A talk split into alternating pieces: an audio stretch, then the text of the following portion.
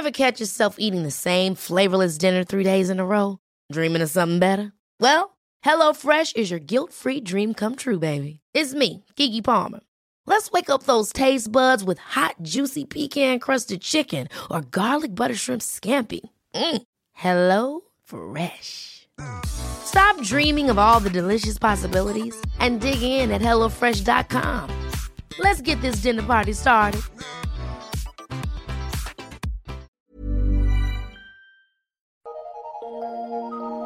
Eu sou Mário Persona e essas são as respostas que eu dei aos que me perguntaram sobre a Bíblia.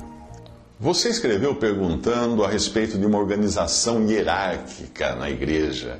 Uh, Uma das coisas que mais intrigam aqueles com quem eu converso quando eu falo de congregar somente ao nome do Senhor é o fato de as Escrituras não apresentarem nada parecido com o que nós vemos hoje nas denominações, ou seja, um homem liderando uma congregação, dando a ela ensino, exortação, consolo e também determinando a ordem das reuniões. As pessoas ficam intrigadas. A razão do espanto de alguns é que muitas vezes nós acreditamos que aquilo que é normalmente ah, praticado nas religiões é o correto. Mas basta você procurar no texto da palavra de Deus, em tudo aquilo que se refere à igreja, não a Israel, à igreja, e você verá que não havia um líder dirigindo uma congregação. Nós vemos isso nos nossos dias, nas denominações espalhadas por aí, mas não é assim que ensina a palavra de Deus. Você encontra, sim, na doutrina dos apóstolos, os pastores, presbíteros, bispos ou anciãos, ou guias, dependendo da versão que você lê, em Atos 20, 17 a 28, por exemplo, mas você sempre os encontra no plural. No plural. Havia os bispos ou anciãos em Éfeso, os bispos ou anciãos ou presbíteros em Corinto, etc. Nunca havia um homem à frente de uma congregação, como nós encontramos em muitos lugares em nossos dias. E de qualquer modo, aqueles que tinham essa responsabilidade de pastorear o rebanho, como os presbíteros, os bispos, os anciãos, eles não eram dirigentes do rebanho, não eram dirigentes da reunião do rebanho, não. Uh, eles tinham, eram mais no sentido de, de cuidar das ovelhas e não de exercerem domínio sobre as ovelhas. Porém, eles as apacentavam, eles cuidavam delas, procuravam servir de exemplo, como Pedro fala na sua primeira epístola, capítulo 5. Mas esse cuidado se limitava à assembleia uh, local, toda ela, não no sentido de dirigir uma reunião da assembleia.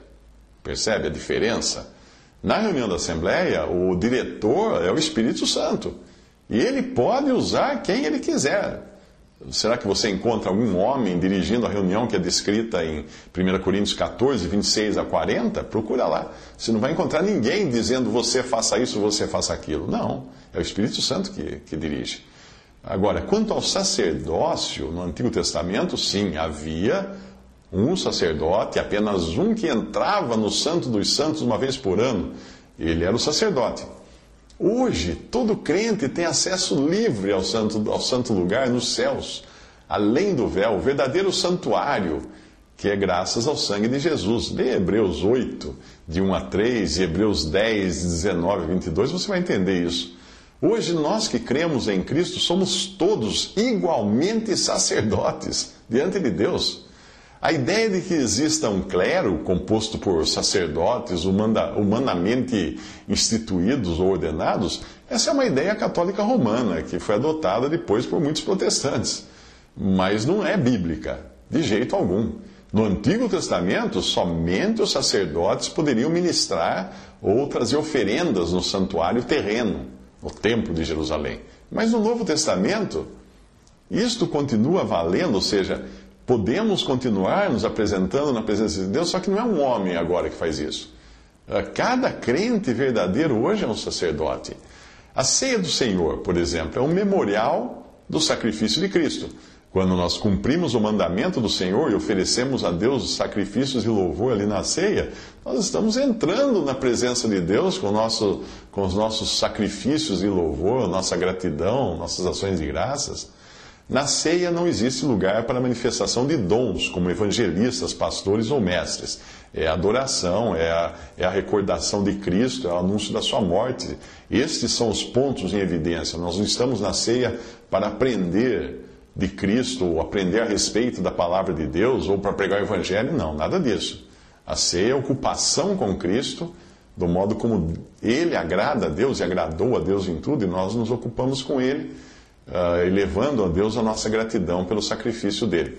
Agora, quem pode lembrar a Cristo? Quem pode recordar a Cristo? Quem pode trazer uma oração de ação de graças pelo Cordeiro de Deus na ceia do Senhor? Quem pode levar a sua voz em louvor àquele que deu seu sangue para nos salvar? Será que somente uma classe privilegiada de homens poderia fazer isso? Dirigir uma ceia do Senhor? Quem vai dirigir a ceia do Senhor? Eu concordo que nem todo crente tenha o dom para ministrar a palavra de Deus quando a Assembleia se reúne para uma reunião de, de ministério da palavra, por exemplo. Uh, nem todo crente tem o dom de evangelista para sair pelo mundo evangelizando. Nem todo crente tem o dom de pastor para cuidar das ovelhas, é, encorajar as ovelhas, curar as ovelhas, visitar as ovelhas desgarradas. Nem todos têm. Mas todo crente, salvo por Cristo, redimido pelo seu sangue, tem o direito e o privilégio de se levantar na ceia do Senhor e dar graças pelo pão, dar graças pelo cálice de vinho, cantar hinos de louvor, todo crente. Esse é um privilégio de todos, independente do dom que tenha ou de, da maneira como esteja, se é novo na fé ou velho na fé, todo crente tem esse acesso e tem essa liberdade do Espírito Santo quando congregado ao nome do Senhor Jesus. Portanto, qualquer salvo por Cristo tem o direito, tem o privilégio e tem até a ousadia de se levantar na ceia, dar graças, partir o pão, entregar, dar graças pelo vinho, entregar o pão e o vinho para que sejam passados por todos os que estão na comunhão à mesa do Senhor. Qualquer um que está ali, congregado ao nome do Senhor, que foi salvo por Cristo, tem este privilégio não depende de dom. Para você compreender a ordem dada à igreja no Novo Testamento, é necessário que você se esqueça do que você vê nas denominações e que você adote somente o que é encontrado na palavra de Deus. Caso contrário, você nunca terá o privilégio de desfrutar de muitas das coisas que Deus tem preparado para os que são seus. Lembre-se de que os pensamentos de Deus não são os pensamentos dos homens. Israel tinha a Deus como seu rei mas eles quiseram um rei como as outras nações. Lá no Antigo Testamento nós vemos isso. Eles queriam ser iguais aos outros, porque eles pensavam como poderia ter ordem no, no, no povo de Israel se não tivesse um rei humano. Deus, a muito contragosto, lhes deu Saul. Muitos não, não podem compreender também como pode ser uma reunião dirigida pelo Espírito de Deus. Porque onde eles estão congregados, sempre tem lá um dirigente humano, alguém que vai na frente e diga: vocês vão fazer isso, vocês vão fazer aquilo. Aí a pessoa não vai entender também. Porque vai falar: como que vai virar bagunça? É, experimente. Mas eu, eu, eu posso testemunhar você que reunindo-me somente ao nome do Senhor por algumas décadas, sem denominação, sem dirigente humano, eu desfruto juntamente com os irmãos a cada semana e várias vezes por semana da direção do Espírito Santo nas reuniões. Tudo com ordem, tudo com decência, nenhuma gritaria, não é? Não é até assim, ah, o Espírito Santo dirige, então vira aquela. Não. Um irmão sente no seu coração que deve sugerir um hino, ele sugere um hino.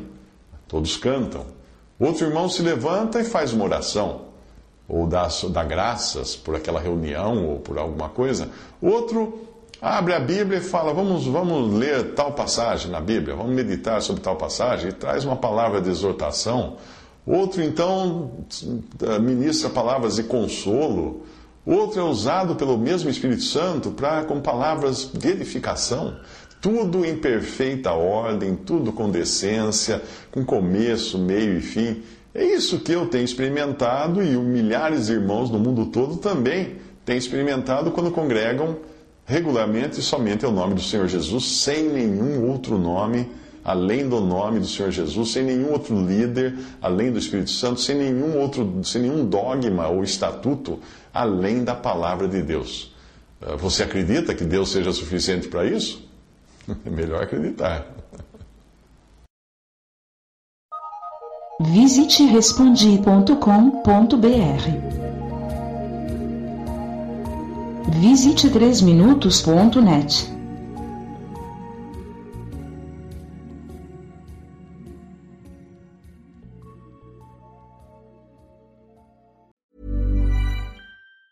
Ever catch yourself eating the same flavorless dinner three days in a row?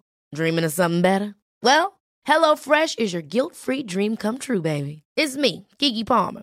Let's wake up those taste buds with hot, juicy pecan-crusted chicken or garlic butter shrimp scampi. Mm. Hello Fresh. Stop dreaming of all the delicious possibilities and dig in at HelloFresh.com.